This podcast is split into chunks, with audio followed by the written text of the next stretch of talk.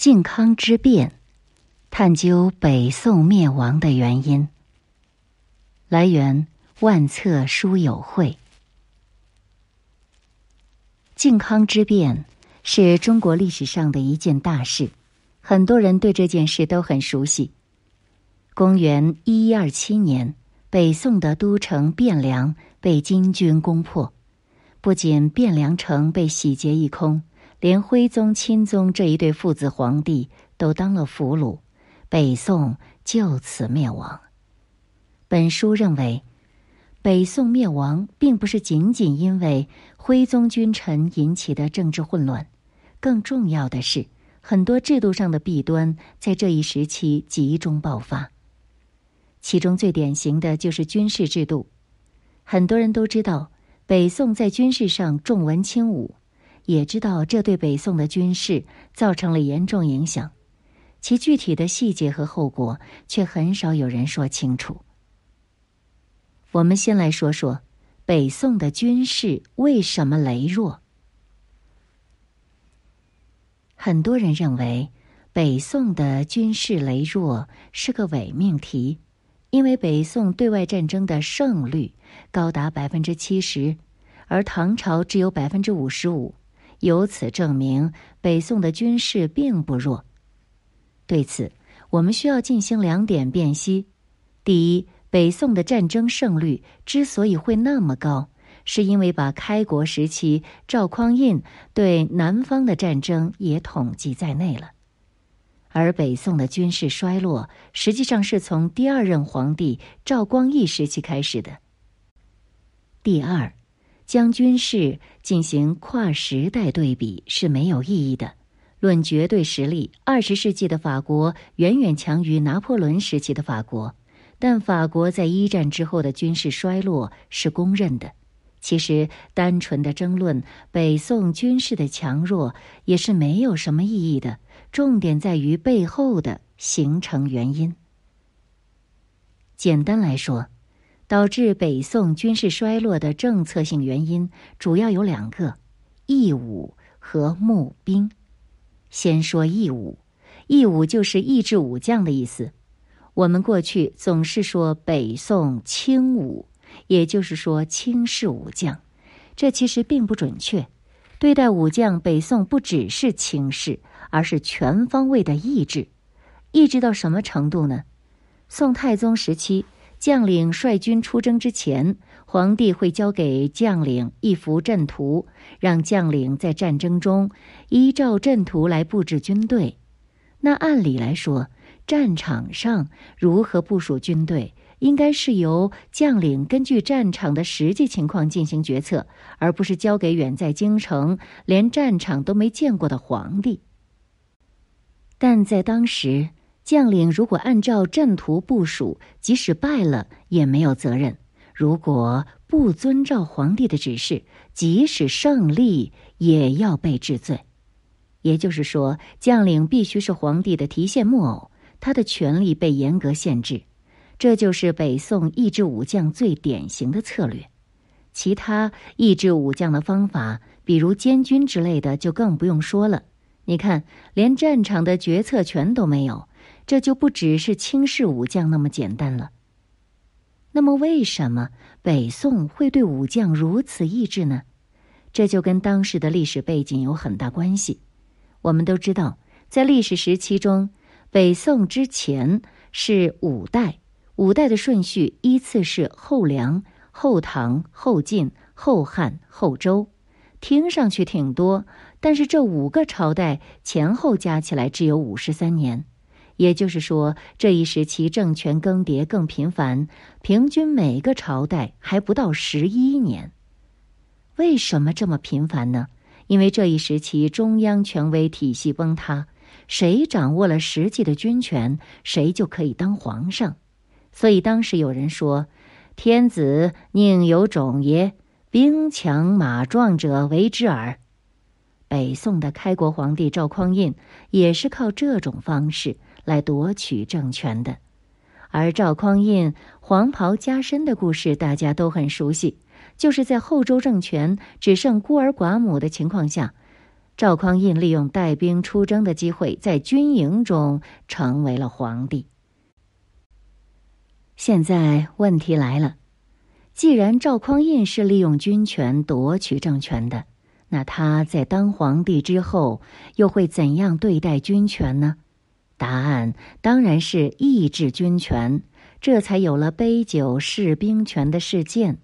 不过，杯酒释兵权只是让当时那些已经掌握兵权的人交出兵权，而为了彻底禁绝武将篡位的事情发生，北宋就制定了一整套抑制武将的措施，比如我们之前说到的皇帝画阵图、派监军等等。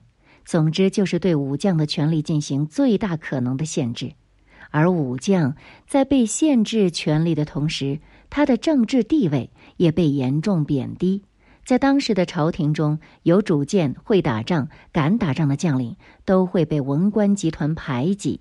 其中最典型的例子就是狄青。狄青是通过军功从普通士兵一步步升为枢密使的，枢密使在当时是最高的军事官员，权力很大，地位很高，在当时的文官看来。狄青以纯军功当枢密使，这等于是在鼓励军功。于是文官集团纷纷上书要求罢免狄青，甚至不惜散布狄青造反的谣言。狄青迫于压力，主动辞去枢密使的职位，离开了汴梁。但事情却并没有结束。狄青外调之后，朝廷仍然派人监视狄青。最终，狄青是在担忧中去世。所以，北宋大多数做到枢密使的武将都是低调不张扬，甚至唯唯诺诺型的，比如曹彬、王德用等等。这就造成了一个结果，那就是中枢系统没有懂军事的人。这一点在北宋中期就已经凸显出来。比如在澶渊之盟前夕，面对辽国的军队，在还没有开战的情况下，大部分官员的第一反应。居然是迁都。当时如果没有名相寇准的主战，北宋可能早就灭亡了。这就是导致北宋军事羸弱的第一个原因了。而导致北宋军事羸弱的第二个原因就是兵制。在北宋，军队有一个特点，就是数量庞大，但战斗力低下。比如在辽宋军事对抗时期，宋朝的军队总数在一百万以上。而辽朝的军队总数只有二十五万左右，但是在宋辽战争期间，宋朝总体上处于弱势和守势，而到了北宋中后期，战斗力就更低。比如在与西夏的灵州之战中，北宋三十万大军被数万西夏军队击败。北宋军队的战斗力为什么这么低下呢？这跟当时的军事制度有很大关系。按理来说，军队的作用就是攻城略地、保家卫国。但是在北宋，军队还承担另一项责任，那就是解决社会不稳定的问题。在经历了唐末及五代的战乱之后，社会整体非常不稳定。为了躲避战乱，很多人背井离乡，成为流民。对于流民问题，以往朝代的解决办法是重新分配土地，比如汉、唐。但是这个办法在北宋行不通，因为北宋的领土面积比较小，远远比不上汉唐，而人口又比较多，所以根本没有那么多土地重新分配。为了安置流民，政府只好把他们招募为军队。当时流行一句话，叫“竖起招兵旗，自有吃粮人”，也就是说，北宋的士兵第一需求不是保家卫国，而是为了糊口。这样做虽然解决了流民问题，还是造成了两个影响：第一，军队的数量越来越大。北宋初期，军队只有二十万左右。但是到了中后期，就迅速膨胀到了一百万，有时甚至能达到一百五十万以上，这就给财政造成了严重负担。第二，军队整体素质偏低，既然北宋招募军队的性质变了，那么应招而来的人也就变了。除了流氓之外，大多数闲散人员、地痞流氓，甚至强盗土匪，也都被招募进了军队。很多盗贼摇身一变就成了朝廷大员，比如我们熟悉的梁山宋江。在真实的历史上，他们造反的目的就是为了受招安、吃皇粮，所以当时流行一句话：“要当官，杀人放火受招安。”你想，这样的军队战斗力能高吗？所以当时的很多士兵连骑马射箭这样的基本素质都没有。更严重的是，在当时当兵成了一种低下的社会身份。好男不当兵，好铁不打钉。这句话就是从北宋开始流传的。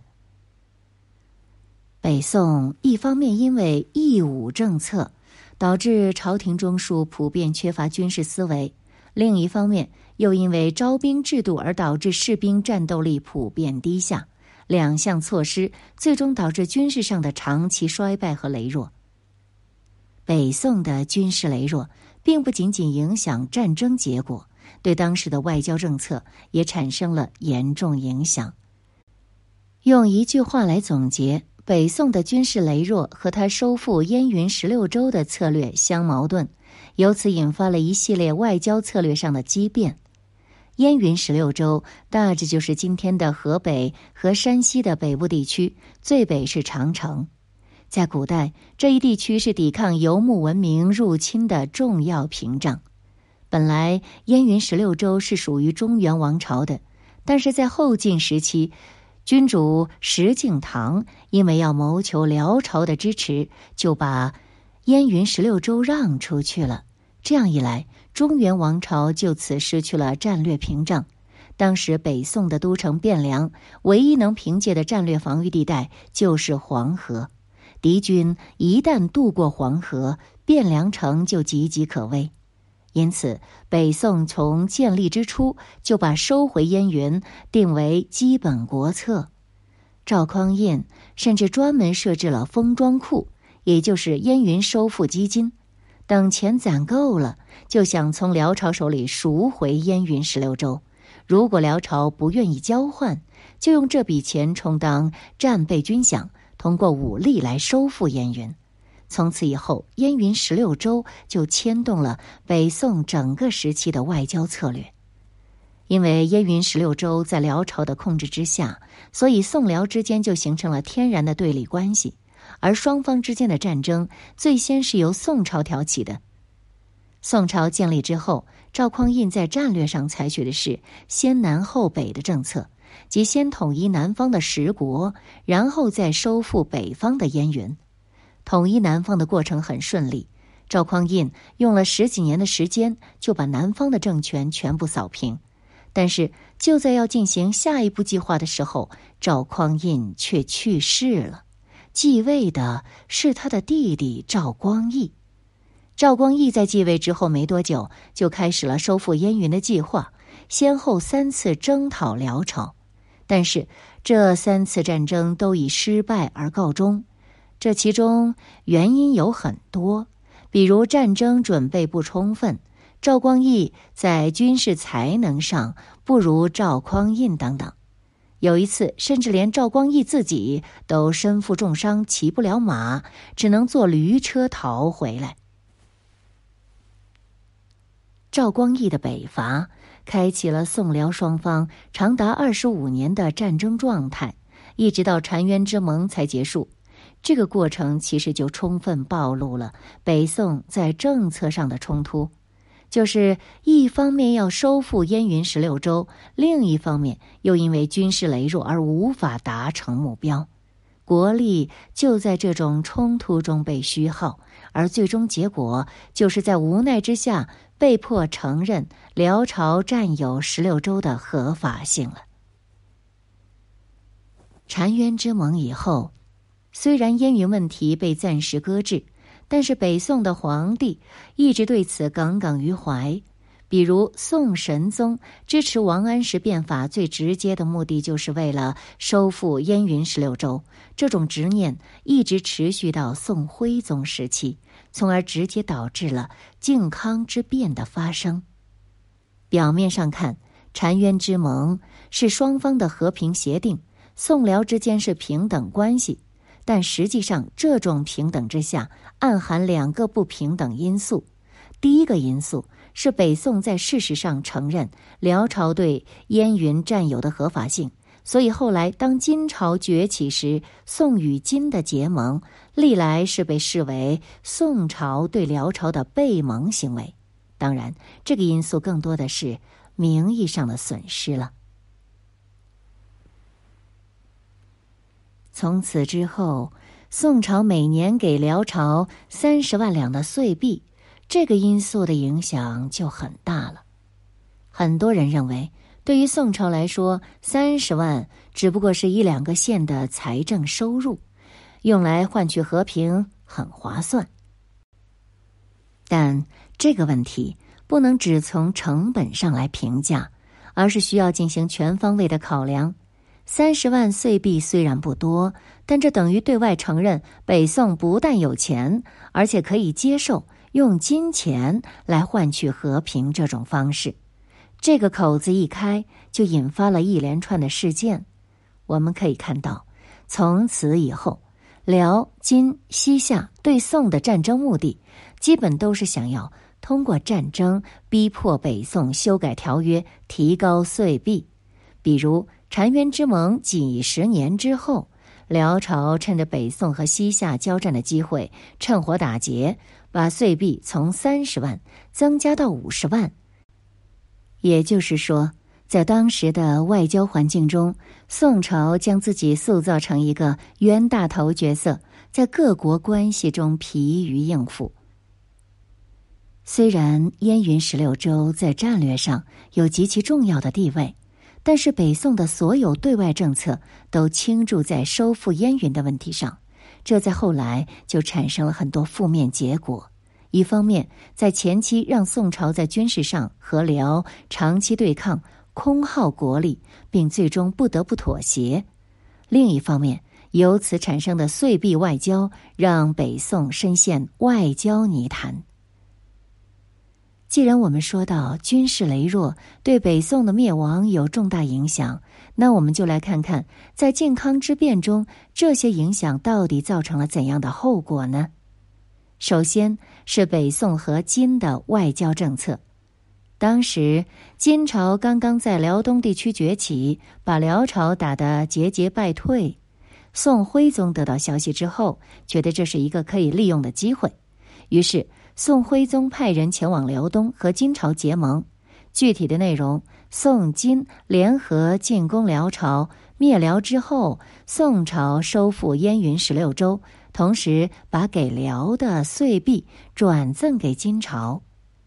这个策略看上去还挺合理的，但实际上是一个重大的外交失误。在当时的情况下，金朝强而宋辽弱。而且辽和宋之间已经和平百年，彼此熟悉。这个时候，面对陌生的势力，宋朝的基本策略应该是与辽联合对抗金朝。宋朝来说，最好的结局，三方可以形成平衡对抗的关系。如果辽只有在宋的支持下才能同金朝抗衡，那么宋朝就可以占据有利形势。如果这一点做不到，那么最基本的策略就是在正式接触之前做好与金朝对峙的准备。而现在的情况呢，是宋朝急功近利，把自己的诉求和底牌全都摊开来。这样一来，主动权其实已经被金朝掌握。而这种策略背后，不仅是收复燕云的执念，也是岁币外交的惯性思路。宋与金结盟，相约一起进攻辽朝。那么具体规定是这样的：金朝负责进攻辽军主力，宋朝负责进攻燕云。也就是说，虽然金朝答应宋朝可收复燕云，但这个地区需要宋朝自己打下来。于是宋朝就开始对辽发动军事进攻了。而在进攻过程中，宋朝军事羸弱就被充分暴露。当时枢密使宦官童贯率领二十万大军进攻辽朝，结果却被三万辽军打了个落花流水。而这三万辽军基本上都是残兵败将，也就是说，宋朝的军队连金朝的手下败将都打不过。这一切都被金朝看在眼里，为后来大军南下埋下种子。既然军事上无法击败辽军，宋朝当然只好让金朝帮忙了。而这个时候，金朝也已经熟悉宋朝的外交套路，于是就开始。狮子大开口，原本说好是你自己收复的，现在既然要我出手，那就必须拿钱来赎买。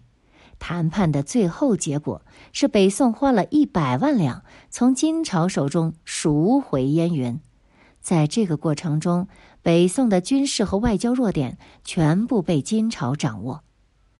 就这样，灭辽之后的金朝就觊觎宋朝的富庶。在彻底消灭辽朝之后，金军就大举南下入侵宋朝了。而此时的宋朝根本挡不住南下的金军，军事羸弱的后果在这期间集中爆发。这其中有三个事件最有代表性。第一个事件是山东军队投降，简单来说，就是在金军南下过程中，负责保卫山东的两支军队全部倒戈。这两支军队分别是常胜和义胜，总共有十几万人。这些人不仅临阵倒戈，甚至还参与到汴梁进攻战中。这就是北宋的兵制导致的恶果。很多士兵都是因为要糊口才加入军队的，而且士兵身份混杂，甚至有盗匪出身的人。所以，这些人在战争中会唯利是图，根本不会真的保家卫国。第二件事是黄河保卫军溃散。当时黄河南岸原本有七千守军，算是汴梁的最后屏障，但这支军队居然在还没有见到金军的情况下就四散溃逃了，这导致黄河防线完全失效，金军居然可以利用小船从容渡河。第三件事就是太原保卫战。